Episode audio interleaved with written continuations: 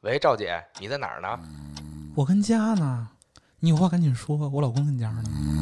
啊，那什么，我听说核聚变又去广州了，我票都买好了，你去不去啊？这个哎，别犹豫了，又有重量级的嘉宾，又有新游戏玩，赶紧把票买了吧。哎，好，行，那咱们广州见。成成成，我先挂了，咱们广州再见。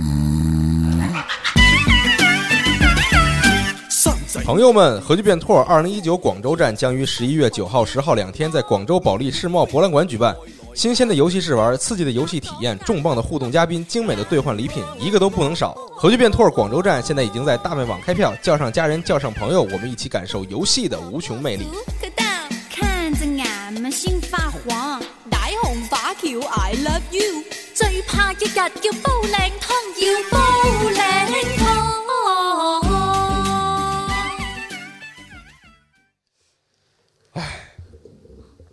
开始了，嗯嗯，三二一，这就开始了。嗯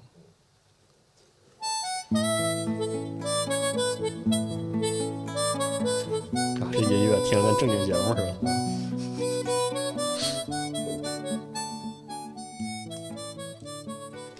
你那个花絮彩蛋这招不能老用，啊，是吗？嗯，太频繁了有点。是啊那就以后不用了。适度吧，适度，适度。对，嗯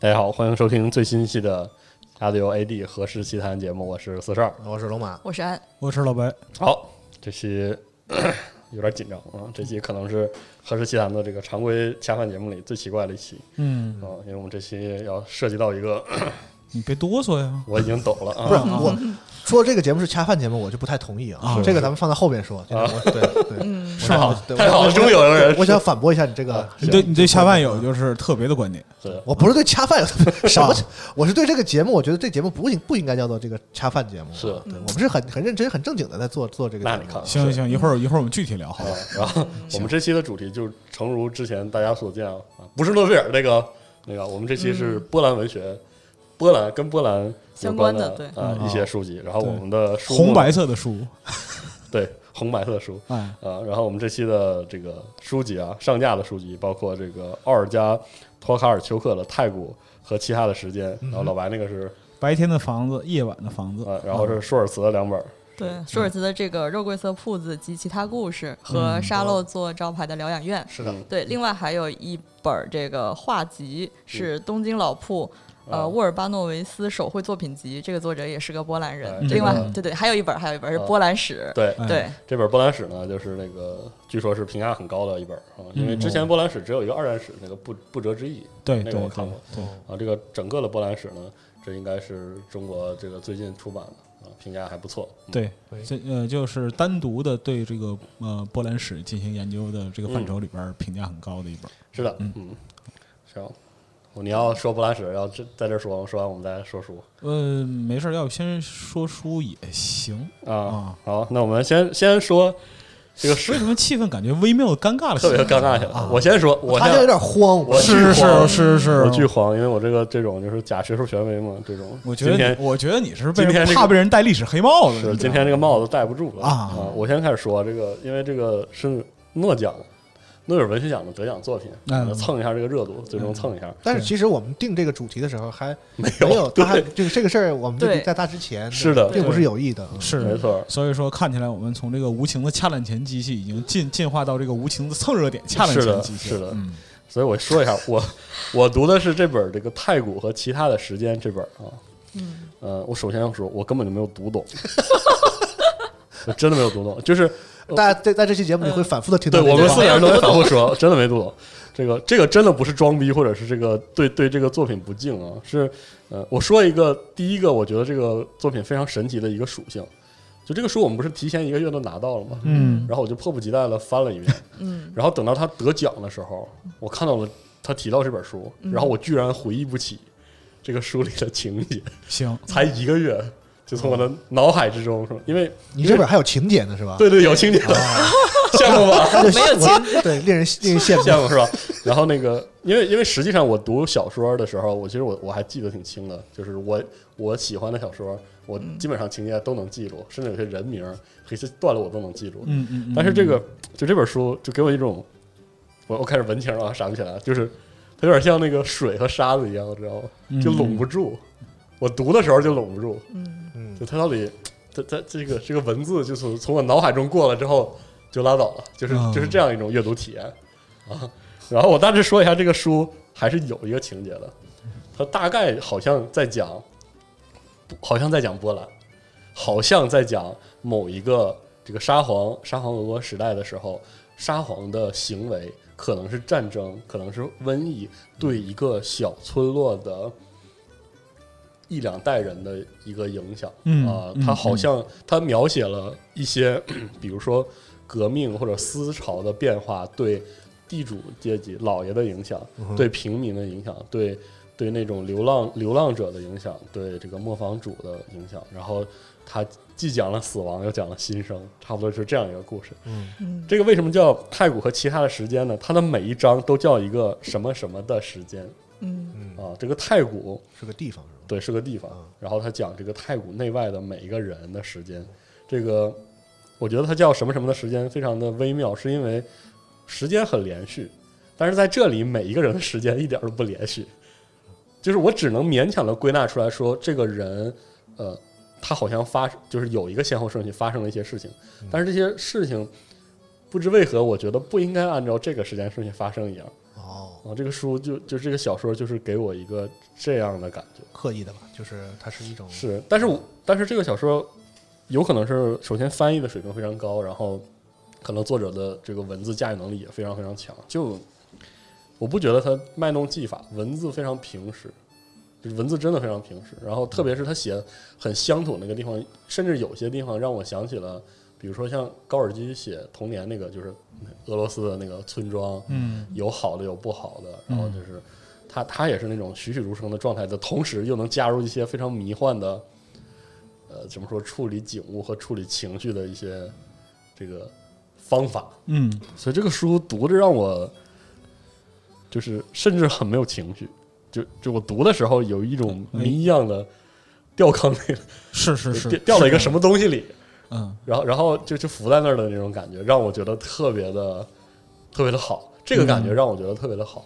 因为嗯，就是我我上一期说了，我上一个读的诺奖的得诺奖的作品是这个《国王鞠躬，国王杀人》，嗯嗯。然后那个作品就很具象，嗯。他讲的实际上是那个作者，他实际上是在德国，哎，我这个我可能说错了，大家可以纠正我，就是南部吧还是中部，反正是一个就是战乱很很混乱的地方，然后他属于那个民族在战乱之中语言丧失了，所以他一直在讲语言在丧失的情况下，他的这个民族的认同，他的根，他看待世界的方式不断的变得混淆起来，嗯就是那那篇那个国王鞠躬，国王杀人，嗯嗯嗯，它是就是他至少会让你给一个给你一个清晰的认识，就是说原来可以用这样的视角看待惨烈的战争，就是战争离你又很远，又离你非常切，把你切割的非常非常清晰，是是那样一种虽然很淡，但是味道很很剧烈的那样的一篇散文。但是这篇就是太古给我的感觉就是没有味道，就就说不上来的没有味道。嗯，但是那个那个没有味道之中，居然可能还能品出点什么东西来，哎，特别怪。这这个是真的，就是我我不知道是不是这个作家别人的别的作品也都这样。不是，我一会儿给你解释一个具体的原 啊因是什么。行对，因为你现在所谈到的这个东西，其实就恰恰是这个波兰文学独有的一种，啊是吗对，哦独有的一种体验，这个特别有意思。然后我最后要说一个特别让我觉得特别震惊的一个感觉，就是我之前好像几年前在一个常规节目里跟跟那个西蒙聊的时候，就说过不同的人看书感觉不一样。是，要西蒙他说他看书看出来的是画，是画面，我看书是完全声音声音一样的那种感觉，就是我读的时候，不同的书或者不同的段落、不同的人，他他在我脑海中有一个声线，有有一个声音是都都不一样的。然后这本书非常牛逼，就是这本书对我来说，我读起来感觉就是沉默的，就嗯没有那个声音。嗯嗯嗯，就是我虽然能虽然能读那些字儿，但是这个书不会给我，我不会在脑袋里根据它也许是文风或者什么的质感形成一个或者男生或者女生没有这个书，我觉得就是空的。因为啊，你从未遇到过一个这样说话的人。对对对对对对对，就是我从未遇到过。我操，我太牛逼了！我操，本月金句，我操，然后震惊了！我我操因，为我读的时候也是这个感觉。嗯，啊，我说哇，这个我读波兰人写的东西是这个。难道这就是所谓的纯文学是吗？严肃文学就是这种，他们是在驾驭是的，文化呃文字本身的东西吧？也许可能是这样，就是也许我们之前读通俗文学，我们要是要它传达的东西，我们嗯要的是它的故事、嗯它的诉求、它的它的立场，就是那种。但是也许就是这就这就是纯文学的游戏吧，我就不好说，我不是很懂这个，因为我我没有这个严肃的这个文学鉴赏的这个知知识储备，没有经过这个训练，所以真的说不清楚。嗯但是就是落回到这个很商业的角度，就是我我觉得这个过程对于我们这些外行来说，就很很有玩味的意义，就是很好玩儿。我是觉得很好玩儿，大家可以买来试一下，是不是我跟你跟我你的感觉是跟我一样的？嗯因为因为其实我我不太赞同说这个文学有一部分要严肃高严肃到就是脱离人民那部分，我不太认同这么这么二分。嗯，但是这本书我确实没有读明白，我 确实没有，确实没跟上，嗯真的跟不上，所以就很很有意思。我觉得就因为这样，这本书都让我觉得特别有意思。就嗯，因为你刚才说的这几分钟里边，就能够充分体现出你这种迷惑感。是的，我已经懵了，对嗯读懵了，真是读懵了。对，要不然那个就是龙马先说说，然后我最后用这个就是你俩不是一个一个人？我知道，但是我想最后用托卡尔丘克这个这个书啊把整个波兰文学的这个特点做一个总结。我想听听你老板要等咱们献完演，然后他来，不是不是 也行，不是因为 波兰一波带走是吧？没有，不是一波带走，因为波兰文学是一个特别特殊的一个现象。首先，它起源于这个十到十二世纪，就中世纪的时候啊，是啊，这是一个。另外一个，就波兰文学和这个就是呃宗教的传播、嗯。啊啊，对啊，宗教战争有直接的关系。一方面来讲，就他们在就是宗教意识形态上一直处于这个天主教、基督教嗯，和这个东正教对，几个教派势力的这个反复的拉扯和争所以夺。他才有那个雅德雅加那个佳话之对类的，对对对传对到了这个，而且他们自身就是呃，一直处于这个就是东西罗马强宣称的这个前沿啊。对。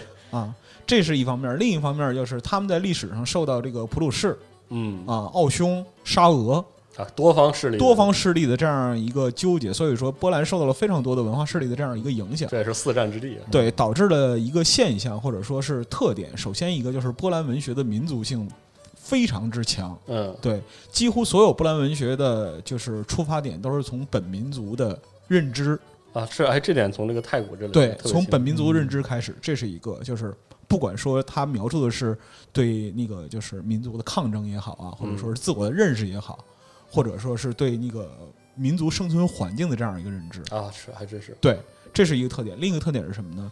波兰这个民族的形就是文学形式，它是特别少有的，极其坚定的用本国语言写作的。哦，对就是在呃欧洲的其他国家，就很多作家或者说是民族，他在用本国语言写作的时候，同时可能也会用其他的流行语言写作，嗯，比如说英语。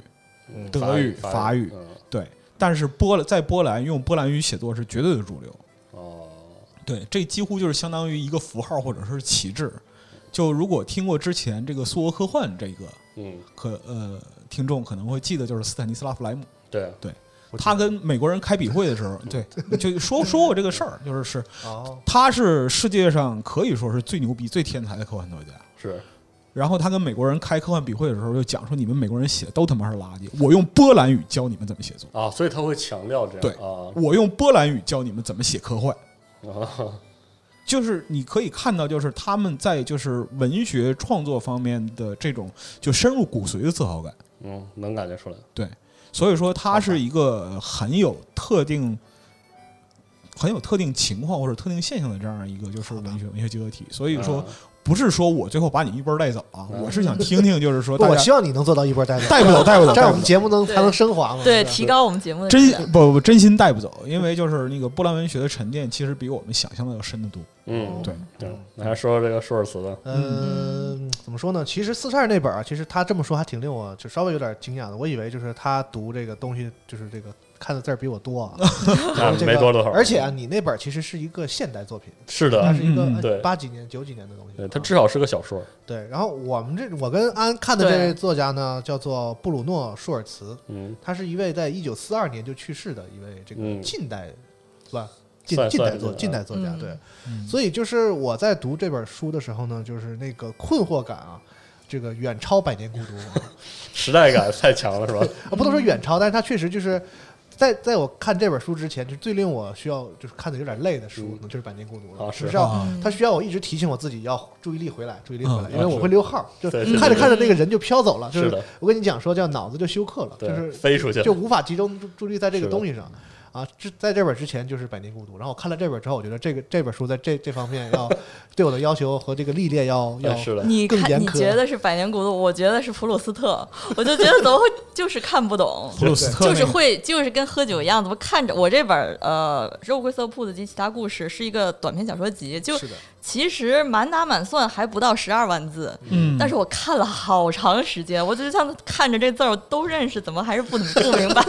几个菜喝成这样，然后这个作者的话呢，他一生只写过我们俩这两本短篇小说集，加一块儿，嗯然后就就是去世的也很早，啊五十五十岁就去世了。对，他是怎么死的呢？特别唏嘘，就是他是。一开始他是一个特别典型的生前不受重视，死后然后评价才啊升高的这么一个作家。然后他以前就是一个中学的图画老师，他死的时候是这个党卫军在这个波兰街头这个就是扫射，嗯然后扫射死了这个市路过的市民死了一百五十多个人，然后其中就有他。但死的时候大家不知道，呃，舒尔茨也死了。嗯后来发现这次屠杀里有一位这个著名作家也是不幸这个遇难后来发现是舒尔茨。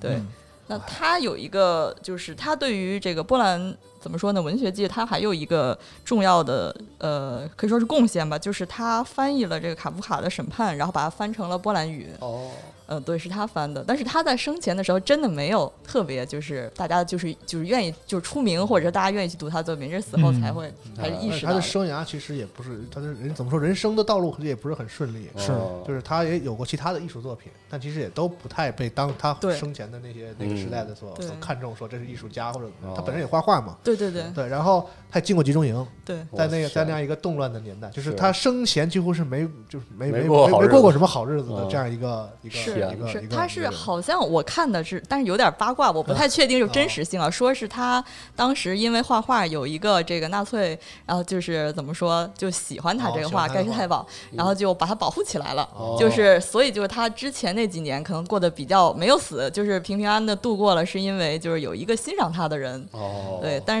呢。也是特别倒霉，就是他好像托朋友办好了不是犹太人的那个证明假身份文件，哦什么都弄好了，要逃出去的时候，就在那个呃快要好像那个逃出升天的时候，那天在街上对哎遭就突遭横祸，哦，居然还有这样，对对对，然后咱们这本书的译者也很厉害，嗯就是他是真的出版过很多作品的作家。这位陆源老师，应该是我跟安这个这两这两本对小集子都是他来翻译的，就他本身自己是一个非常优秀哦。的作家，所以这个书读的时候，你会觉得就是我不知道就是什么算严肃文学啊，嗯，但是这个真的很文学，嗯。就是这看不懂，不是说这翻的不好啊，或者是文笔是。不是，就写的非常漂亮。对，嗯非常奇妙，嗯而且它不是，我不想用华丽这个词，就他对对对不是用那种很嗯。炫的那种词藻上，对对对，而它是一种非常文学性非常高的，你能感受到的那样一种就是文学创作者的那样一种对生活的敏锐的哎，对，哎，对，敏在锐这个是，所以就是因为我我的语言比较贫乏，不好形容啊，所以我是想稍微读一小段，就是我、啊我大概就是能够感受到画面的一小段，因为嗯。这个这个集子里有好多的部分是我完全感受不了的。嗯。就是说你在看这个的时候，你就会有一个自然的是，场景就我浮看的时候，现出来。我觉得那个情感我是能感受到的。嗯这样一段啊，是在嗯。这个书里的第，就是在这个集子里的第一第一第一个短片，哎，那第一个短片我非常非常喜欢，名字就叫书。对，对我到最后也没明白，哎，对，它是它是主要是不知道说了啥，但它里面有这样一段和就是，其实他说是这个小说集啊，但我认为它应该是我们中国常说的一种文体叫散文小说，嗯，就是它是一种不是那么以讲一个故事为主的的这样的一种小说的形式吧啊。然后它里面有这样一段对这个一个就是小镇的这个生活的这样一段嗯描写啊，我尽量读的好一点，行，啊 要不然我就是多多录两次啊。呃凄凉的村庄躺在灰蒙蒙的天空下，因乏善可陈的日常生活而僵化。他们是些被遗忘在时间深处的村落，其居民是一帮永遭卑微命运所困的生灵。鞋匠彻头彻尾就是个鞋匠，他散发着皮革的气味儿，脸庞又枯又瘦，眼神灰暗，目光如豆，毫无特色的胡子不停地抽动。他一遍又一遍体验着身为鞋匠的感觉。当他们无需为脓疮而担忧，骨节也不咔咔作响，当水肿没把他们送进棺材，这些男人便浸泡在一种死气沉沉、昏暗无光的幸福之中，抽着廉价泛黄的皇家牌香烟，或者在卖彩票的小亭子之外，乏味的做着白日梦。我靠，就是我稍微能感受到他写出来的那样一种一个小镇的，呃，有些堕落，我刚才龙马读了一段，一下给我带入了那种广播剧的那样一个感觉，真的是堕落，有些昏沉，有些不上进，但是又洋溢出幸福对，的一种，就是那种很带有很饱满情绪的这样一种东西。所以这段文字大家可以感受到，这个写作的水平，包括咱们翻译的水平，嗯都是在这儿的。嗯，但是我遇到的困惑是哪儿呢？就是我自己反反复的想啊，我读这本读书，为什么我遇到这么大的困难，在这个在这这么好的一个作品里？嗯嗯嗯，就是说，可能是时间和空间来上来讲，我和这本书和它的作者都距离的有点远。就是可能像刚才老白说的这个，它本身有一些波兰属于波兰的文化的东西，是对。我看了，就是他这本小说的这个，呃，和这个集子同名的这本，就是所谓主打这篇嗯。短篇。我看完之后，就是真的是完全不知道他在隐喻什么，嗯，就我隐隐的觉得他是在隐喻什么，我也有这个感觉，但我根本不知道他在隐喻什么，就是因为我跟他差的那个太远了。啊，也许在一九四二年的波兰人看完了都会知道他隐喻的是什么，但是我真的不知道。是，对，除非我要去上网查，我说他他这个人生是怎么样的，然后他在这个时间点为什么写出这样的作品，然后我们去看。嗯。所以我不知道是因为这个他的写作习惯，他想要的效果是这样，还是说，比如说客观上当时存在着一些类似于白色恐怖的东西，他只能这么写作，嗯。就是隐喻的要很隐晦，还是说人家隐喻的不隐晦，对。只是我不是那个时代和他们国家的人，就就公共知识已经变化了，对，公共知识已经变化了，嗯。所以这个就让我很困惑。所以就是他表达的这个隐喻这部分，其实我是放弃了的，就是我不想要通过在网络去查什么再去理解这些，嗯。就好像我觉得它会破坏这个书本身的这个文学感。嗯，然后，但是呢，除了这个困难以外呢，我遇到的下一个困难就是我与那个时代的作家们的这个想象力是不匹配的。那是，然后就引起我的一个反思，就是其实我们现代人的想象力是不如以前人的，嗯这这是令我想到的一个很有意思的一个点啊。是因为我们现在能看到的这个就是电影啊、游戏啊，都太过丰富，就是感感官上我们可以得到的东西太过丰富。嗯我们可以想象，像这样一个作家，就是他的人生当中一定有无数个就是那种必须要靠想象才度过的无聊的下午，嗯他必须要坐在那儿看着那种哎，龙马，你这说的太好了，就是看着那个就是这个呃一九三几年波兰的街头，是就无所事事。他又不是一个就是有钱人可以花天酒地啊，他也不是一个就是对嗯他只是一个普通的中学教员。嗯对对对，嗯他肯定有无大把的时间去坐在那儿去想啊。其实他也没有电子游戏，他也没有看，他也没法看电影，他也嗯没有那么多的娱乐。就是像我们现在有这么多的东西，是的，嗯他必须要靠他的大脑帮他度过那些。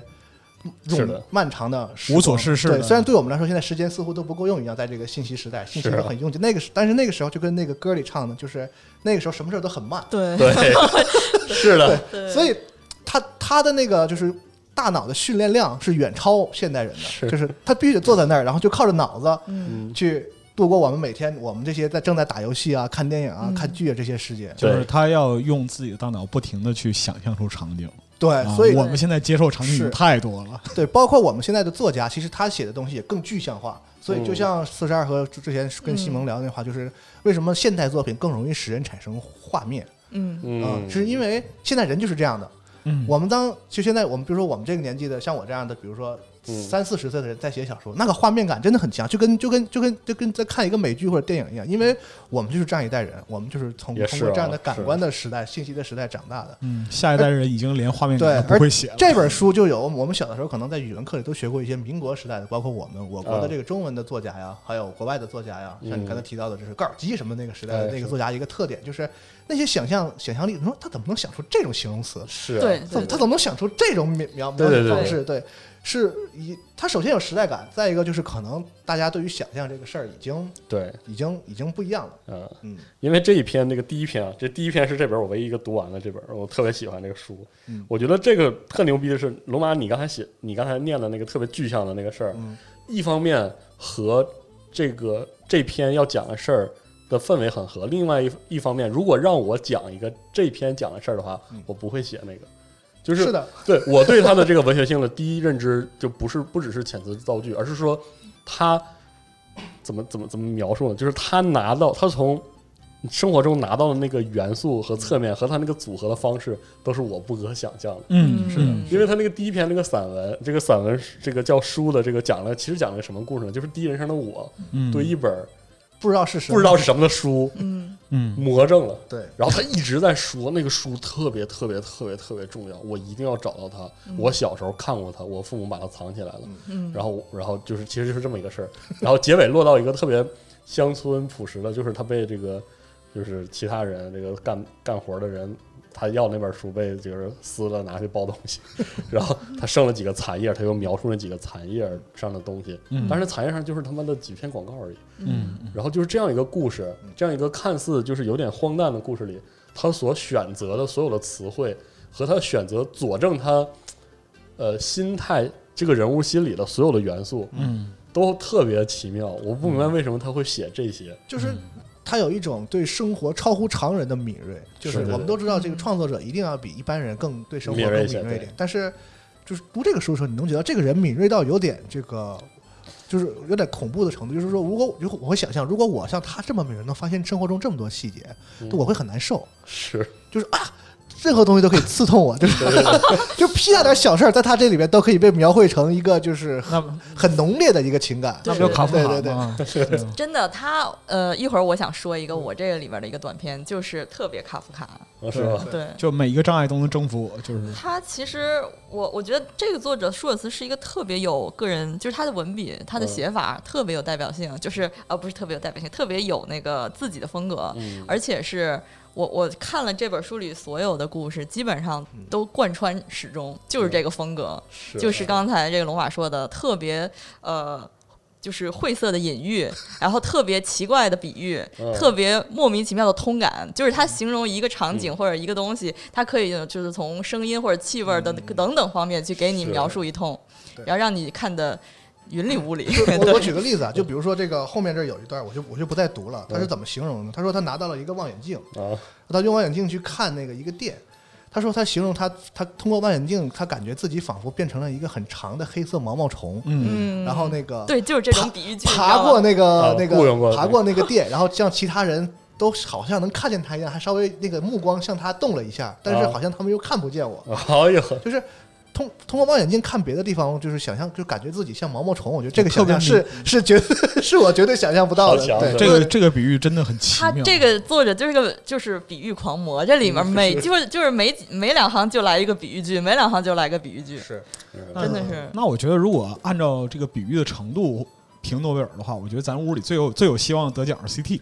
对对他的 CT 对对，所以我觉得这个书就是对我来说，它并不是严不严肃文学的事儿，而是说就是它让我想，就是我当时我看的时候，我就想说，啊那我要录这个节目的时候，我要怎么跟大家分享？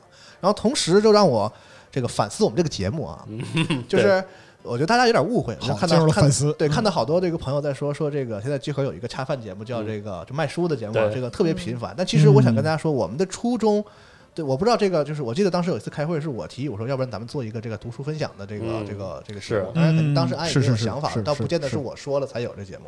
但是就是我当时脑子里想的那个节目，并不是说每人拿一本说我要卖出去，是，而是说就是我们在其他的节目里，像聊科幻也好啊，聊游戏也好，经常会提到一些书的作品，然后有的时候我们也会很深入的去讲这东西，就会把它作为背景的声音嘛。然后我们发现，就大家也蛮爱听的，是所以我觉得那莫不如我们就直接做一个就是读书分享，刚好我们也卖书，所以也许我们可以顺便卖两本，这个是是捎带脚的事儿。但实际上这个节目其实是一个把一个读书分享会的这么一个东西嗯录成节目给大家听，是的，嗯然后也包括通过嗯评论区跟大家分享一下。就是所以我在这本书上，我并不想说推荐大家去买，因为这不是我的本心，就是说我确实不。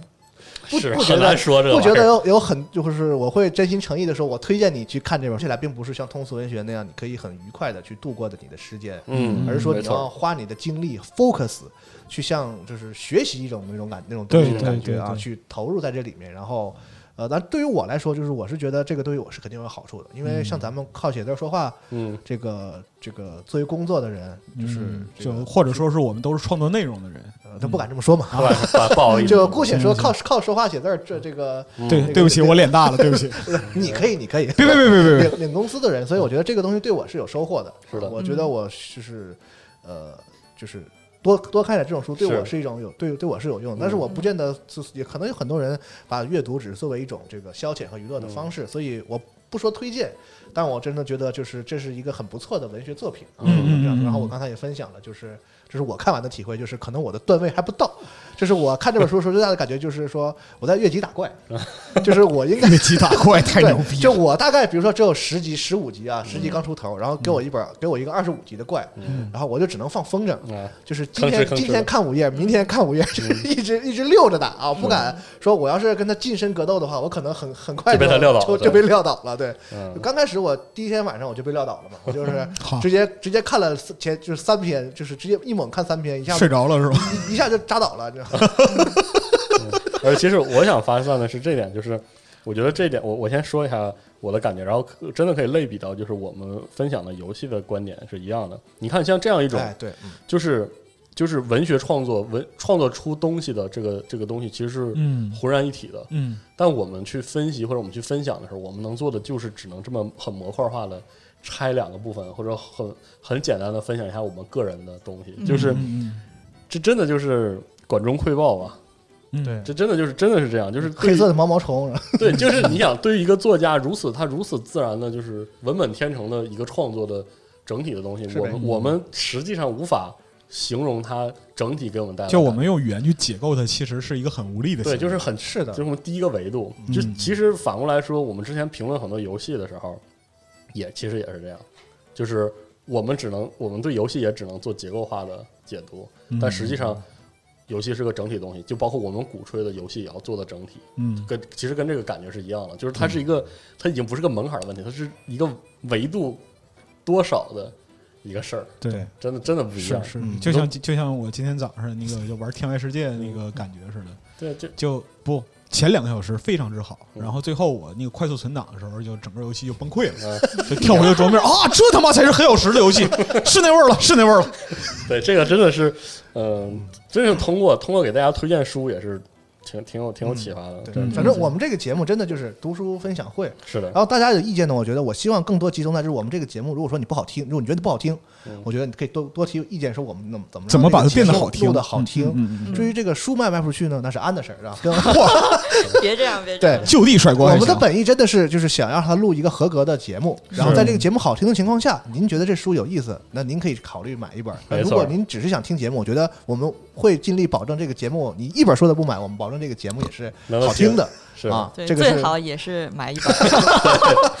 这个是我们的本意啊。就如果啊赶赶紧往回找不着。对对，请不要觉得就是说我们这个完全就是就是为了是卖书一样啊。是是是如果各位就觉得这个节目只有巨魔，然后就是为了听安的声音就过来听，这哦真的是个非常呃，我觉请我觉非常没有。但是这种桥段其实本身有它的这个这个节目效果和娱乐性在嘛？对对对，对，虽然我这个听老白巨魔也听烦了啊，但是但是我最近尤其发现这个节目有一个爆点是什么，你知道吗？就是只要阿斌一来，像像安这么文静，这个 有有有有教养、有涵养的淑女，哇就是都忍不住要狂怼阿斌。这个这这个是我觉得 这个节目最好听的一太可怕点，就是就他老小声声的，就是声声音特别小的，然后狂怼阿斌，多好多快乐是就是吧？阿斌充分说明就什么人性。那充分说明这不是我的问题，你知道吗？对对对。所以还是真的希望大家喜欢这个节目的话，或者听这节目的话，还听点儿就是 我们重点做的内容，好吧？就是嗯啊，反不是正今天这本书确实是这个超过我的能力、能力、能力能达到的范围，我嗯尽我的所能跟大家分享一下我的感受。嗯对，哎，就这样。啊，安可以继续这个舒尔茨。说实话，这次也是我第一次看舒尔茨的作品。然后我之前搜了一下他的这个中文翻译的，就是舒尔茨的中文翻译的版本，最早一个是新星出的，嗯，呃，叫《鳄鱼街》。然后呢，理想国也出了，好像是一六年以又再版了一下《鳄鱼街》，但是我对比了一下哈，《鳄鱼街》这个目录和我和龙马看的这两本书的哦。目录是、是重合的，哦都是短篇小说集，就是收录的那个、哦差不多呃篇、嗯。这个短篇是差不太多的，应该。像我这本叫《肉桂色铺子及其他故事》，这里面也收录了那篇《鳄鱼街》。嗯，嗯。然后也收录了呃那个肉桂色铺子还有八月都是之前那个版本里的小说，所以就是，毕竟舒尔茨他这个留下的作品不多嘛，对嗯所以他这个集子就是。呃只有这么一两部。呃，我我先说一下我自己的感觉哈，就是刚才有一个跟龙马特别像的想法，就是我觉得这个人就是一个重描写轻叙事、轻那个情节的这么一个作家。嗯如果你想读那种大众文学，想读一个跌宕起伏的情节，那你就想读故事，那就不要看这个了，你会把 你会急死。对，就是会急死。他很多古的小说、短篇小说，其实你要是仔细琢磨，那个主要情节一句话就可以概括。是的，嗯，对，所以呢，我就是觉得你要是看这本想看舒尔茨，他的看点绝对不是情节，就是看他怎么去描写，或者是怎么去发散他的想象力。嗯像我这部呃《肉桂色铺子》里，我觉得。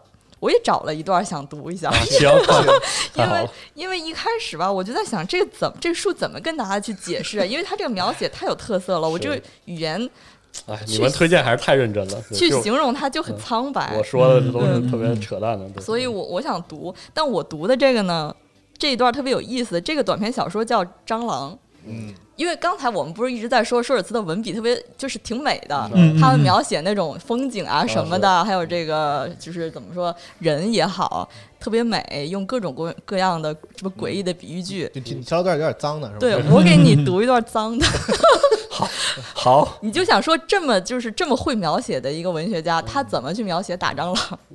对但是他首先呢，我要说一下《蟑螂》这个短片呢，情节也没有。如果你要一句话概括，就是他这个我就是叙事者，我有个爸爸，我爸变成了蟑螂，是不是特卡夫卡？是是是是，对对对，嗯没有什么情节，但是他就是看他怎么描写啊。其中有一段是，首先是他爸看见蟑螂，然后是这么说的，我念一下，嗯 对，有可能有点恶心，不好意思啊。好没关系，呃，我我确实还记得那次蟑螂的入侵，他们黑压压一大群，以蜘蛛的奔跑方式，洪水般淹过夜晚的浓暗。所有的裂缝都充斥着颤抖的触须，所有的下隙都可能钻出蟑螂，每一道口子里均会射出黑色闪电，沿着之字路形发疯飞行，穿过地面，狂野错乱的恐慌涂写在地板上灼灼闪光的黑线。父亲的恐怖尖叫，他手握一支标枪，从一张椅子跳到另一张椅子上，他不吃不喝，脸红发烫，嘴边始终挂着厌恶的痉挛。我的父亲已经彻底癫狂，他爸被蟑螂吓得不轻，然后后面还有一段是他爸打蟑螂，呃，伴随着一声发狂的厉笑。呃，他他就是他爸啊，他从自己的座椅上突然跃起，睁眼瞎似的冲向房房间的一个角落，扎下标枪，又高高举起，毛尖上钉了一只硕大的蟑螂，正在拼命扭动它互相缠绕的腿足，然后等等等等等，然后最后说把这个蟑螂丢到水桶里淹死了。然后这个故事前前前一段就是他爸打蟑螂，后面是他爸变成蟑螂了，就是这么一个故事。对，特别受不了，不好意思啊，尤其是可能是在广东地区生活过的朋友们，可能就更有画面感了。但还行，因为那个按照逻辑来讲的话，他写这本书的时候，波兰应该流行的种族，就这个蟑螂种群是德国小蠊，嗯，还挺小对，不是他，写的意思好像是有点夸张的时候，但他写成美洲大蠊那种感觉了，感觉那蟑螂得有得有那个那个螃蟹那么大，是吧？是是，啊，我不行了，我我是觉得说这个一开始我看前面的几篇也有那种特别美的描写，嗯然后但是我看到蟑螂这篇之后，就突然你知道眼前一亮，就觉得眼前一亮，你眼前一亮还行，这这才是这个驾驭文字能力非常高的作者的这个他他可以做到的，他可以写的特别美，他可以、嗯。也可以写的特别这种恶心或者说活灵活现力，非常强，对他就是驾驭文字能力过高，然后让他写什么都会让你在眼前形成一个画面，嗯我是觉得挺有意思的。嗯，对，所以说啊对嗯对他的描写是这个这个能量密度很高，对，但是信息密度很低，啊，是能懂我啊，意思吗？对对对对啊，是是是，就是那个劲儿很大，龙马今儿牛逼啊！我操，特别牛逼，行啊！我操，对对对，是这个，所以所以大家把本拿着做笔记啊！操，龙马今天金句频出，我操！可以这个这抢过来这套了吧？阿斌不在就开始搞我是吗？没没没搞我，没没没接着说，接着说，认真的，认真的呃，。这个对是是嗯，就是那个这个这样一种落差，所以就让你产阅读产生了一定的障碍。它和通俗文学不一样，通俗文学一般就是这个信息密，就是信息密度高主要以，信息传达嘛，就是我讲一个什么事儿，让你顺着这个剧情往下走。嗯它就是其实没事儿，嗯。然后但是这个这个劲儿还特猛，就是没有事儿还瞎瞎嚎，你知道 然后就可能让这个现代的这个喜欢通俗文学的这个作者，就是读者们不太嗯习惯。但是，嗯，我是觉得有他的。你说这个其实就是和那个托卡尔丘克的一些观点是哦，正好契合在一起。对对嗯对，请请请，所以说那你你别把自己你来说说吧段位看那么低，真的大哥，就是在某些地方，其实你已经抓到了他的别别我开始了，我好不容易下去了，你捧杀捧杀，对牛逼啊对对对！对扣杀这是吧？就是就是四十二读这个托卡尔丘克的这个作品的时候，有一种很奇妙的感觉，就是你始终抓不住它，对不对？是就你读过那些故事，或者说是那些章节，就好像沙漏一样从手指缝里流出去。是啊对。但是这个东西和托卡尔丘克这一个创作理念是有关系的。哦，他的核心是什么呢？他相信这个时代的人们更愿意使用简短的方式来进行思考。啊是啊，对，而这种思考的原因是什么呢？时代变了。如果说就是波兰文学的先驱者，像显克维兹，他写《十字军骑士》的时候，那时候整个世界文坛是以这个长篇的内容来驱动的一个完整的故事，一个宏大的叙事。一本书太短，我很快就看完了。对对 对对，你像他呃，《十字军骑士》的话，一千多页吧，一千两百多页应该是对对对我家还真有那书，但我我没没有读完，对。很长。就但是就是对于现代来讲的话，就是说这种短的，嗯，就是更零、更零碎，或者说更容易被解构成碎片化的这样一些内容，更符合人的阅读习惯。但你在其中倾注更多的情感和描写的方式，则是对作家更大的考验。对，嗯那是当然啊。对，所以说就是，呃，而且呢，就托卡尔丘克他还有一个特别有趣儿的想法是什么呢？就是说，出版商嗯，对待短篇是不公平的。哎，可以啊，这个你很难就是说那个就是包括甚至包括说读者，读者们总认为就是能写出大部头人牛逼，嗯对吧？你写个就是几百万字啊嗯，你是牛逼的作家，追追逝水年华，嗯，对但我真觉得，我一直特别觉得，就是写好短篇，对，短篇真见对功真的夫，是这是对。对，所以说就是他认为是什么呢？就是真正能够写出优秀的短篇小说的作家是非常难得的。是啊，他的就是写作方式就在致力于改变这种就是不公平的现象。嗯啊啊，呃，回到这个，就是我们之前谈到这个，就波兰文学这个这上面来，就是说我们今天看到这些，就是那个这个世纪的呃波兰作家，他能够产生这种就是写作方式。呃，我们之前说过，就是和这个波兰的历史嗯是有这个就是不可分割的一些关联。是的，那么在波兰的历史上，纯用波兰语写作的作家，得过诺贝尔文学奖的有四位，在托卡尔丘克，之前。这么啊挺哦多的啊。对对对，他是第五位。哦他是第五位。这个就是从十字军，就从显克未知的嗯十字军骑士开始，然后包括说是呃弗拉迪斯拉夫莱蒙特嗯啊、切斯瓦夫米沃什、维斯瓦瓦辛波斯卡啊，他们都是以这个就是本民族的这样一种就是呃民族生存语境或者说是体验啊作为出发点那。以就是小语种来说的话，这是得奖相当非常多的一个一对个国家的。对对对对，是的，就是其他各个国家就是有很多，就是我们可以说有很多国家人得到过这个诺贝尔文学奖，哦但是就是很多国家人的得奖是用就是是英语或流行语种去写作的。那么坚持以波兰语写作的人，就是能有这么高得奖率，其实是很厉害啊，其实是很厉害，这是一个。另外一个是什么呢？就是波兰文学本身来讲的话，它为什么你们在阅读的时候会有这样一种感觉，嗯就是你抓不住它？实际上，它和这个民族在就是将近一千年的这样一个动荡之中，动荡与沉淀，就可以说一千年以来，波兰整个波兰从来没有平静过。是，是。对对，哪怕是最阔的时候，一直到今天，最最惨的时候，对。对，对，就它在历史上曾经有一个短暂的整合的辉煌是的，啊，就波兰大公国时期，是，对嗯。波兰和立陶宛联邦国嘛，波利联盟啊，对对对对对对欧洲的这个。对，包括就是说十字军骑士，他就是讲这个辉煌到来之时。是的，啊，怎么去反抗条顿骑士团，怎么把他们打回老家去，这个这个这个就是波兰壮阔民族战争的这样一个画卷。嗯。但是在其后啊，整个波兰始终在破碎与动荡之中。是的，所以说，这一千年的时光，让这个民族的创作者们有了一个就是超越其他民族的认知的沉淀。是，对对，我们今天就是经常会在互联网上看到一些什么平度震路大波波呀这类的，就是说段子嗯或者说傻类似段子对对傻逼段子。可这这儿我可以明确的讲，就是说历史有自有它的面目，但是每个人看历史的角度或者说观点，决定你对待历史的态度。你怎样对待历史，历史就怎样怎样对待你。嗯你戏谑的对待他，他就戏谑的对待你。是的，你永远不可能看到他的真实面目。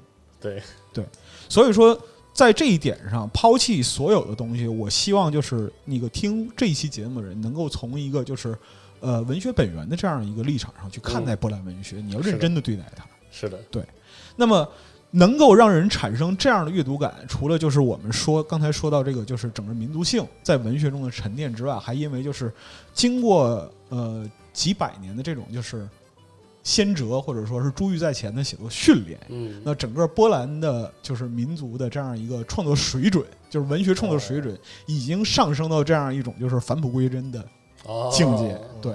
就如果说是初级的创作是那个看山是山嗯。啊，之后看山不是山，那么他其实已经又回到了。已经回到了就是看山还是山的地步，就包括说像舒尔茨、托卡尔丘克，你在他的作品之中会看到一些特别简练、嗯，嗯，特别清澈的内容。对，对，但是呢，这些内容看起来又非常复杂，这是因为什么呢？就是有足够的时间沉淀进行创作的民族，他最后都会倾向于一个东西是什么呢？是预言，预言，是预言。对，预言是所有那个是所有的东西里边对于语义、对于词感、对于所叙述的语境封装最为简练，但是又最高效的东西。哦，他可能只说出一句话，或者说是只描述一个场景，对于同样在这个场景有类似经历的人，马上就会产生极其强烈的共情。嗯，对，就比如说像在波兰，在这个就是呃五十年代前后，有很多就是关于纳粹统治的啊。这，样一些就是是作品，嗯。他甚至都不用，就像刚才龙马讲的，就是是他甚至完全不用写这是何时何地发生了什么，他只要提出非常简练的几个元素，人们马上就回到那个黑色时代。哦，对，这就是就极很很很很高的这样一个文学创作的这样一个水准。嗯，对那么就是托卡尔丘克这他之所以得这个诺贝尔文学奖，其实又有他的妙处所在。这是因为什么呢？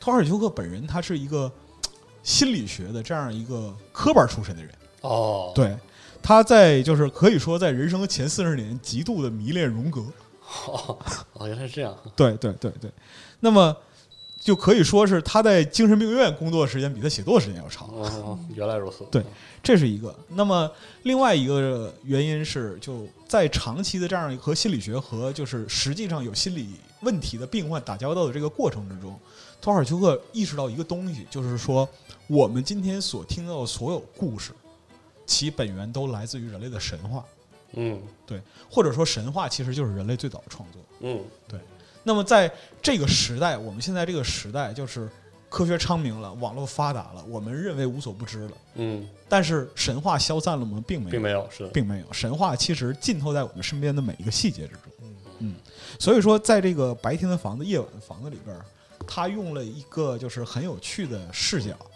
去说这个状态或者说这个事儿。我们去谈论神话的时候，往往会把它放到一个就是古代的语境或者是架空的语境。嗯，但是这本书这本书里边讲的是什么呢？是一个现代的故事。哦，它讲的是一个现代的故事，甚至说这个故事本身也不是一个连续性的故事。嗯，它在这里边摘出了非常非常多的碎片，而这些碎片就构成了我们的生活。嗯，对白天的房子是我们的现实，夜晚的房子是什么？夜晚的房子是梦。哦哦，这么解啊，对，但房子始终是房子。当这个生活继续下去之后，你分不清这个梦究竟是发生在什么时候，是白天还是夜晚。包括就是说叙述者也好，或者说叙述者讲述的故事也好，最后会无声无息的融为一体。就跟我今天早上啊，我醒的有点早，嗯我 六点多醒的，我想说这还能睡一会儿，我就睡，然后我就做了梦，嗯我梦到这个梦见自己醒了不是因为因为这个时间来不及啊，这个广州核聚变推迟了几天，给我高兴的呀，乐的 乐的都蹦起来了，你知道？然后一觉醒来发现是个梦，是个梦，还是要如期开广广州核聚变啊，愁啊！而且就是说，呃，托尔丘克他在这个作品里边，他有一些就突如其来的这样一些感受或者说是体验的这个描写嗯，他会击中你就最敏感的地方。嗯，即使你很迟钝，你也会意识到，就是他正在向就是真是人类的这种就是共情的最柔软的地方发起攻击。哦就比如说他对一个梦的这样一个描述，就是这个故事的前提是什么呢？一个姑娘在夜里梦见有人在她耳边说话。你这是就是是会很严重的剧透吗？呃，不严重。这本书你我我给从头到尾给你读一遍都没事儿。嗯对，就他在夜里梦见有人对他说话，然后这个人说啊，他爱他，嗯他想知道这个人是谁。最后他通过对梦的回忆，破译出了这个人住在哪里，叫什么名字。嗯然后他就到现实之中去找他，但是现实之中这个人对对这姑娘说：“我不认识你。”这是理所当然的，对不对？嗯但是在这个时候，突然之间有一个叙述插入进来，说什么呢？梦总是有意义的，从来不会错，是现实世界没有成长到梦的正常状态。哇，这句嗯啊，对，电话簿会说谎骗人，火车选择了不适当的方向，街道看起来彼此过于相像，城市名称中字母出错，人们会忘记自己的名字。对，只有梦是真的。你们怎么一人读了一段？就我 就吃亏了吧？先说吃亏了吧？是，就我瞎他妈说了一圈儿。所以说，就是这种体验对于像这样的就是作家或者说是同样的读者来讲的话，嗯其实是它是非常非常奇妙的一种是挺奇妙的。感受。老白这本听着像鸡汤，不不不不不 不比咱们，的温暖一点感觉这本可这本可太毒了啊，是吗？这本可并不是是吗？啊并不是鸡汤，并不是鸡汤，啊而且就是你说，选了一段比较暖的是吧？对我我这本这个其实也不暖，我听挺你暖的放在就是说同样语境下，其实挺凉的，而且就是波兰人写作有一个更糟糕的地方嗯是什么呢？呃，他看破不说破，你知道吗？即使在写作的时候，他也是看破不说破。如果说你没有跟他一样的体验的话，或者说你没有到他那个阶段和境地的时候，你永远不明白他在说什么。嗯哼，对，特就是举另一个例子来讲，就是《白天的房子》和《夜晚的房子》里边有另一段，就是讲的是一对夫妻从年轻到年老，啊，他们在就是从年轻到年老的过程之中，出轨了同一个人。哦，这等一下，白雪 白雪，不是不是不是是是是的，出轨了同一个人，就是呃，双方都不知道对方出轨。等一下，我我捋捋。对啊，对啊，对啊，啊。为什么能出轨同一个人呢？所以说，这就是现实的魔幻的地方。啊，对。对不起，我想多了。对对对，不，也许你没没想多啊。嗯，也许你没想多，甚至就是说，这个作家本身他都没有把这个事儿点破。嗯。但是核心问题是在于什么？核心问题不是在于说出轨，嗯。核心问题是在于就是发现。夫也不，你这是心脏了，你知道吗？你 这。对，就核心问题不是在于出轨，核心问题是在于夫妻两人嗯。数十年一成不变的生活状态，使两个人的生活到达了一种什么样的临界点？从年轻到年老，一直到最后死去。嗯。就托尔丘克的很多故事，并不像我们期待那样有一个就非常戏剧性的结尾。就像那个四十二刚才讲的，他找这毕生找这本书，找了之后撕完之后，发现页上就只有广告。对，但这个其实就是我们生活中的常态。我们看了这个就是这对夫妻的故事，就他们如何度过一生，谁的常态啊？大家的所有人哎呦呵，不不包括我啊？啊，行，你可以可以包，可以，不认可，可以包括。你可以不认可，对，但是就是我可以什么叫我可以不认可？瞎他妈代表别人，但是就是这对夫妻的，就是命运也是一样。当你认为他们在就是生命的最后的时光会有彼此理解，或者说和解，嗯，你期待着会迎来这样一个结局的时候，托尔丘克告诉你说他们都死了，哇，太棒了！对这是四十二场最喜欢的一个结局他们都死了。他们都死了，我应应付所有对剧透的需求，我只有一句话：是他们都死了，他们无声无息的就都死了。嗯都死了。所以说，其实很多时候你可能是需要品过生活五味，最后才能体验到生活的无味。呀呵，哎呦呵，这个，嗯菜根谭，哎呦，你们这个 金句都好多，好羡慕你们。别！吧，操！哎呦，就我我这种戴高帽的就不会说这话。最后想要说的一点就是，托尔丘克他本身有一个理念嗯或者说观点，他是他觉得就是什么呢？什么是严肃文学？嗯严肃文学一定是要让人要能让人读的。对啊，对，就你看了之后，就是说你从这个字面上来讲就读不下去的这种东西，它不是严肃文啊，学。你说那个什么手淫乐那个那个 别忘，没没具体指哪个。强奸是吧？对对对对，不是嗯，但他就是自己的这样一个认知观点，就是这样，就是说，我认为就是说，严肃文学这个东西，最终一定要反映到人的真实心境。他说，每一代作家在自己的时代都试图去寻找自己的语言去描述这个世界。随着世界的变化呢，这种描述的形式必须加以改变。一方面来说，我们沉浸在传统之中；另一方面呢，这种传统是越来越狭窄的，嗯它令人窒息，它让人无法真正的定位自我。所以说，你在每一代作家的写作里边都要去寻找自己的声音。就是你看十五世纪的人写的书，你去听他那个时代的声音；嗯你看二十世纪的人写的书，你听他那个时代；二十一世纪就网络时代的人，嗯，声音都是不一样的。是所以说呢，就是他说我怎么去创作，在写作之中呢，我要去花费大量时间寻找我的声音，寻找我对读者、对对作者同时说话的声音。嗯即使我已经确定了这个故事是一个怎样的结构，里边的角色是谁，我仍然要问自己谁在说话。嗯所以说，他是用这种方式来写作这个，就是白天的房子、夜晚的房子和这个太古及其他时间。原来是这样，对他，你可以看到，就是这个故事的讲述者是飘忽不定的，不去拘泥于任何一个方，他可能是一个旁观者，也可能是亲历者，甚至是死者本人。就这这个人去给你讲述他是怎么死的。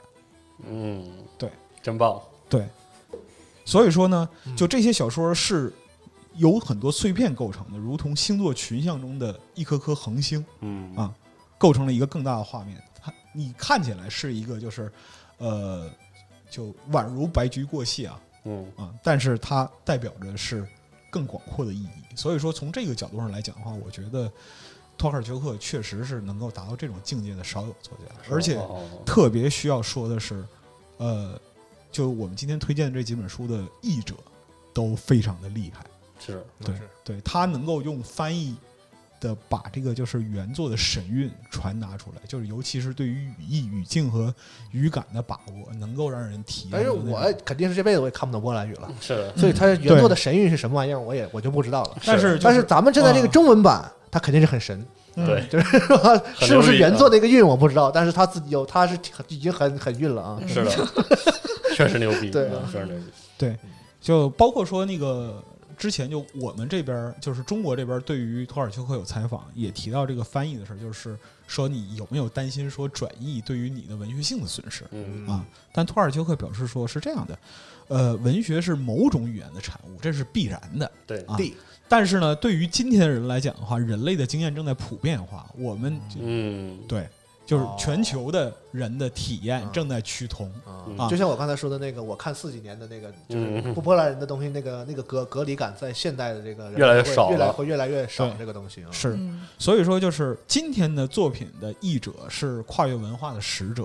啊。嗯，他更与如果说是过去的人是一个导游，那么今天来讲的话，他更像一个传递信息的人。嗯哼，对所以在这种情况下，就是阅读它就会变成一个很纯粹的一个人类共通的行为。哦，对，他对这还挺开放的。嗯。啊，厉害，真对太厉害了，对他，你看，你看同样的人嘛，就萨普科夫斯基，对吧？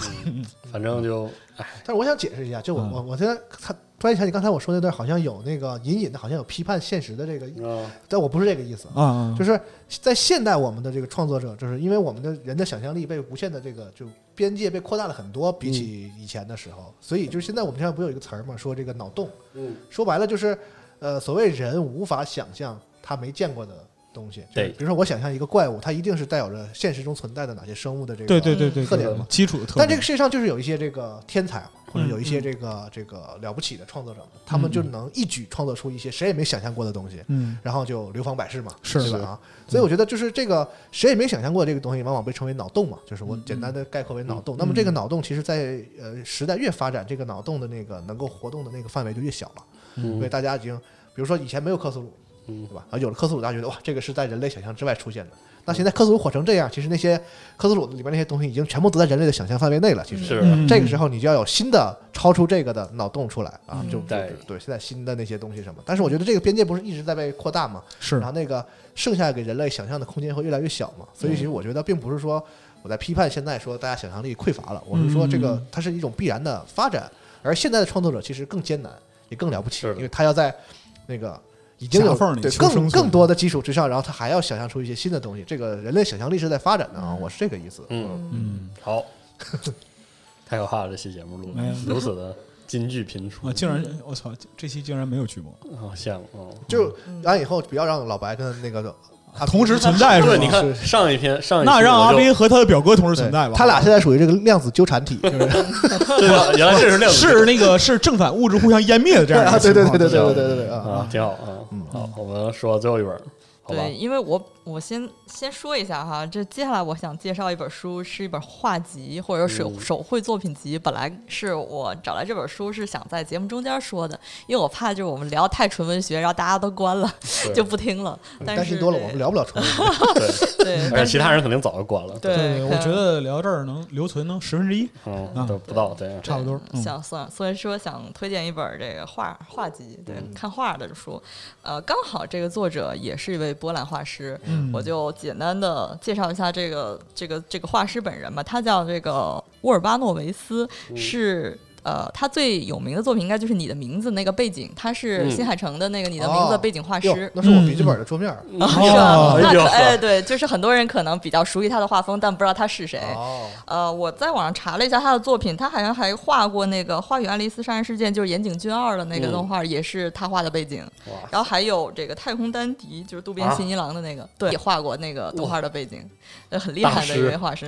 然后这个画师，说实话，他在出这本书之前已经是一小小有名气，是个网红，因为他在那个 YouTube 上自己有一个 channel 是有应该有哦一百多 K 的订阅吧，就每天更新他的那个作画的视频。哦，对，呃，我真的非常非常推荐大家去订阅他的这个视频看一下，就是他画水彩画，我觉得就是治愈视频。但是如果你是一个画师，你可以学技巧或者怎么样的，他会介绍技巧，还有介绍工具什么的。嗯但你就不会画画的人也可以看，看画画怎么治愈啊？就是特别解压，因为水彩画，对对对，有的有的有的。你们是有多大压力？真真的压力太大我到现在都不知道，就是解压这个是什么感觉，就是看你牛逼！我操，你的一生还挺幸福的，操！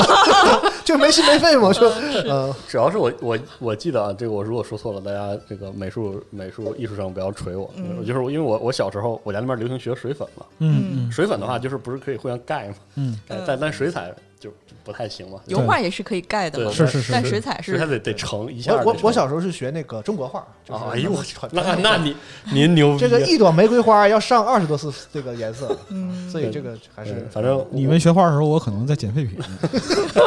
没有，就是我想说，体验生活嘛，是是是，废废土同款。他说这个我有印象，因为我看别人画画也是一个水彩画因为他就是那些反正做成视频的水彩画都是好像一次成的，就特别厉害，对，巨巨巨好看，就有一种对变化在我也我也不会画画，我就看就太对厉害了，看着太好了，流畅解压。真的是特别流畅。他呃，这个他的这个 YouTube 的频道叫。就是大家搜他的英文名字啊，这个中文搜不到，呃，叫我我拼一下，就是 U R B A N O W I C Z，然后这个对，反正这个怎么说，这个波兰语不会读，不会 不知道怎么念，对，反正就是这个名字。然后呃，老白的那东欧语系的来，对，反正就是斯拉夫语，开始了，你头像语你别，你这话说并不是是呃吗？并不是波兰语，哦波兰语不。要说这个，波兰人为了你 把这剪这个这挺敏这个挺敏感的，对。请剪掉啊。哦，对，如果那个不方便上 YouTube 的人，也可以去 B 站上搜，就当时有好多人搬运，好多好多，就搜他英文名字就行。嗯，Urban Noise，对，就这个具体到《东京老铺》这本书，呃，是因为这个画家本身他就是特喜欢日本文化，就波、嗯算是波兰人。他算是在日本发展业务对对对事业了，因为我看到对你之前介绍的好多他的作品，其实都是跟日本那边的。对，他是那个 Comics Wave Film 呃的一个画师，就是哦他为新海诚作画等等，就是做这些哦背景，专门画背景的这这个画人是不是都在师。日本待着？对，人也是在日本。难怪。嗯对他，呃，对，从一虽然是个波兰人，但是是个对精神日本人。对，可以呃，人家不是精神的，嗯人家 是吧？反正就不是日本人。这，他是对，他是出，好像还出了，接下来会出一本《Tokyo at Night》，也是东京的那个街道啊什么的，哦。晚上的那些水彩画的风格、哦。都是他的风格。所以，呃，我觉得就是这个画集，画感觉就是莫名的有有人气儿，就是嗯，就是他他画楼、画房子、画街道，对。你不知道从哪里能感觉到那种就是有生活感。生活感我觉得是它有是它最呼吸感，厉害就是有那的感觉。个就是有人在这生活的那个感觉，对。它能体现的特别好。像这本书叫《东京老铺》，其实说实话也都是画的一些店铺的图，哦。有一些店铺的正面图，有的他特别喜欢的店，他就画了剖面图，就那个叫什么仰俯视角的哦剖面图，然后有一些特别呃细节的招牌的什么的细节图，哦。没有一个人在这个画里出现，但是你就会觉得他特别有生活气息，到处都是人，嗯，但是里面没有一个人。真好。是，所以特别好。还有就是怎么说呢？有一点，我觉得有一点吉卜力风格，就是很温暖的、的很怀旧的、很有点儿昭和感的。嗯，很有趣的一点是，他会在这个里边，除了呈现他这个作画的结构和剖面图之外，他会把这个就是画这个店里边就是特别的感情，或者说是对应这种感情用了什么样的技法，他也给你说出来。可能那个点可能就在于，就是他不画样板儿的吧，就是他真的是画一个店里啊，比如说这个店里就在这儿有谁顺手摆了一个什么东西，哎他就画把它画成这样一些细节上。再一个，我觉得它的它的颜色好像我不知道为什么，就是好像有阳光感，就是它那个光啊，似乎不是我刚想说就很透亮，就是就就是就是他他他的那个画，就是我不知道是不是画都要因为要要对光做处理嘛，就是说学过素描的朋友都知道，但是他那个处理嗯好像就是让你似乎觉得就不是照明光啊，是日光。是吧？嗯所以就会让你有那个哦。生活感也好，或者什么也好，就我我瞎说的，就是 不知道对不对，嗯，所以这本书，我我是觉得有这么几个特点吧，就是它推呃适合的人群就嗯特别的多。比如说，如果你是一个呃水彩画爱好者，你可以买这本书看；如果你是一个对东京旅游感兴趣的人，你也可以买这本书看。它就是一个纯旅游信息，因为这里出现的五十多个地儿，它后面都有那个地址啊、电话呀、等等的所有的旅游信息都有，而且。哦，它这个护封拆下来，就里头我给大家 展示一下，虽然没有画面，就是它是个东京地图，就把它拆下来铺平以后，那一页是个他画的地图，这可太你就拿着地图去、哦去旅游就可以了。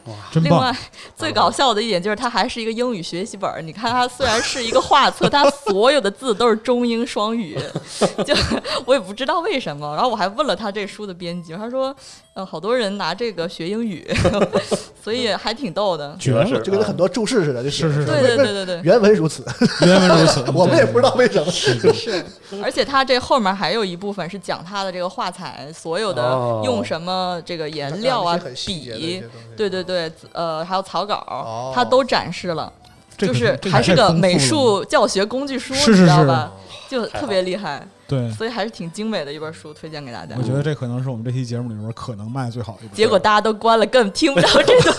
是这让你先说嘛，这这本这本其实应该先说的，操感觉亏了，完了完了啊！好，都刚我刚说完说咱们主要目的不是说你们就来这出啊，是不不不不，这个就是就就就那个情感与现实往往很难平衡嘛。对，嗯如果你听到这儿还没有关，那你就捡到宝了。嗯，好，那我觉得行完了，最后我最后要说一下，因为我还有一本书上架，就是波兰史对，啊，因为我们是个波兰专题嘛，肯定就是有各各路小鬼，所以我们一定最终还是要疏导一下，因为嗯这个 对谁他妈不爱谁还不爱这个历史巨魔呢？就是吧？是是是吧就是日常如法对，尤其说到这个说到这对我他妈就感觉很可恨，你知道？就核聚变他妈台舞台上，就屏幕都能给我都都说的集合今日例行如法，你这对吗？有劲吗？对，就是我我说一下啊，我我说一下这个，因为那个我们舞台上那个就是嗯，呃排列出三个颜色，中间屏幕是白的，然后两边一边红一边蓝，对法国国旗了法国国旗嘛，然后一帮人在那举个手，我就志愿者拍照那张，日常如法嘛，对我？我我趁这个说一下我的态度，我我个人的态度。这个因为说笑话就是很开心的，嗯你明白吗？对就是快，当然快乐。他妈一三五如法，二三二四六如英，然后周末闪电般归来，谁不爽？是他妈爽，对，对都懂。我和十二，我和十二每天半夜的各自扮演金罗，对，对，然后是很快乐。然后包括什么像波兰，大家是喜欢说什么这个平卢镇路之类的这个啊欧洲擦鞋鞋垫儿啊什什么的。毕竟波兰这个地方说有四战之力啊，这是是打了一千多年，这个是这样。但是故事很多，所以才会有梗嘛。但是要是开玩笑吧，这个事情你要明白，最有趣的开玩笑就是跟你熟悉的、跟你亲密的人，你就把它停留在开玩笑这个对，，就是你你自己啊知道是开玩笑，就是就是这样才起码的得体，才起码礼貌。虽然这话好说有点不好听啊，对是是不好听当然不好听但是但是这个道理啊。是啊，对，就是我他妈一个苏联人，我都跟你们录波兰节目了，操！对吧？就是嗯不要不要去向周围人去强加你的历史观，嗯就是这个东西。历史是，尤其是中国人是有这个用历史娱乐、用从历史学习的习惯的。嗯嗯，但是这样的，但是这个建立在一个基一个标准上，这个一个基础上是这个呃，就互相尊重。嗯你要互相尊重，就是先会做人，然后再再我们再再讨论这些傻了吧唧的、辱来辱去的笑话。哎呀。越来越来越难听了，是吧？是你是你是觉得这期节目就没有人能听到这儿了？这期说难听话的，就是由我来，我来来来，那那我接接手，我接个手啊。因为因为我我真的我因为我是个特别爱说傻逼历史笑话的人，对对但是这个但就是因为说的多了，所以而且我个人也也是这个感觉，你只有和就是那个语境下说起来才有意思。对，那你说出来不得体的时候，说出来对对其他用户或者是对其他甚甚至对其他国家的人都很冒犯了，这有什么好说的呢？是对不对是，对吧？所以所以这个虽然是个波兰特辑，请大家不要这个扯那些没有用的这个波兰波兰生态空的反正该管控就管控，我觉得这个不是我我我 最后说，我最后说个就是一分钟左右，就是嗯收个尾啊来。我给你加表，，来行行，就其实就爆言嘛，嗯对嗯就是苏联笑话为什么受大家欢迎？嗯因为它是自嘲这种语境里边儿对最有效率的一种表达方式，或者英国笑话这种的，对对对对嗯对对对对，是这样的。但是呢，你如果把它作为一个攻击的武器，这个东西冒犯的不得了。是的，对那就是呃，我有一个观点啊，呃，不知道成熟不成熟，但我觉得就是 肯定比小鬼成熟。所以说就是对，所以说在这儿跟大家分享一下，和最亲近的朋友不谈政治，对，嗯啊就是和你不了解的朋友不谈历史，嗯啊和所有的人不谈宗教。这是一个最起码的在公共言论区域里边不去冒犯别人的一个准则。对。嗯。既然大家啊，还是说回来，这么喜欢说历史笑话，你要跳起来，不是这么喜欢说历史笑话，那啊。趁此机会，就是你要懂得，你要了解那个历史，你才就是说的还爽，明白吗？我好吧，那不说不说了行吗？不说了不行吗你看啊，就比如说苏联笑话的集合就可以有这 这样的变体，就是对于四十二来，对于四十二来说，最幸福的事儿是什么呢嗯？半夜有人微信上说，哎，来写个玉璧的东西啊，你找错人了，龙马在隔壁。哎，对，哎行啊，这什什么意思啊？对吧？你你这么你这么喜欢波兰上太空的梗，那你不如倒不如买一本波兰史，你了解一下，是不是？大哥，你这个销售技巧也是一个跨境，操！你这么喜欢《闪电王归来》，昨晚咱不讨论吗？说这个销售的这个这个诀窍就在于创造需求。是是是是是是是，你不没有需求吗？我告诉你，你需要。对对对，就是请大家就在比如说什么 B 站评论区、集合的评论区这种相对而言几乎算是一个公共讨论环境的情况下，大家这个就是得体一些啊，聊了一整期诺贝尔，最后语境还是急转直下。而且而且不限于傻逼历史笑话，哎，啊又来了，包括各种奇怪的梗啊。嗯你以为我不会刷吗？我也会刷，好吧？啊，不用是吧？对对对，谁还没当过银梦小鬼呢？是是是顺便是吧？谁没年轻过呢？顺便说一下，就是那个那个那个那个，就狗粉丝必死啊！狗粉丝在评论区必死，凡是给我 凡是给我刷符号，一律永封啊！啊。没没有他妈什么是例外，号没了啊。对，你号没了。对嗯。我们这个节目最终还是回归了这个巨魔巨魔常态，但是我们要要表明一下我们的态度，巨魔也是讲礼仪的，好不容易有理有利有节的，是是是，好不容易控制七十分钟，最后还是原形毕露嗯，对，既然大家都既然都大巨魔时代了嘛，我们也是跟大家聊一聊这个巨魔如何才能这个剧的有趣一点，啊，是吧？？不如我们做一期剧魔理论节目啊是。怎么样？你们以后这个这个系列节目敢不敢不再说这两个字？了？行行行，是。你看四十二现在都不说扎实，对啊，是。是因为这个扎实这个词已经不够扎实，哎，对对，已经就是它降格了。降 是，所以我们这期这这是一这五六五六本儿，嗯嗯。嗯，波兰主题的嗯，，充满了红白色气息的一期节目。我啊。非常遗憾没有没能放那个波兰国歌啊，没你放放放放放，不不不不，你们说您您结尾还是说了，我刚刚说了，这个历史巨魔要克制啊，要要慎重。嗯行吧，行行行，这个就到这儿。嗯，行，那最后我们这期何氏奇谈节目就啊，最后再说一句，就是我们的店铺名字淘宝店，请搜“合适”两个字啊。你这个也应该最开始说，你这 我又忘了，对不起。就之前有人在那个底下留言说你们店叫什么都找不着。对啊，对，叫我合适啊。对，还有合适，然后微博的名字叫合适奇谈。对，欢迎关注，我们有送书什么的活动啊。妈，求卖这么长时间书才一千多人关注，太没排面了。求这孙子天天笑话我们你，你可以把这个剪到前面去。不不行，就要放到最后啊！就 我就放到最后啊！过于傲娇，操！我记一下，下期开头说。其实也没几个人啊，有意思吗？就这屋里来回弄。行吧，好，然后我们这期先到这儿啊，希望大家都能从这个读书中获得乐趣。好吧，我们下期再见，下期再见。拜拜拜。拜拜。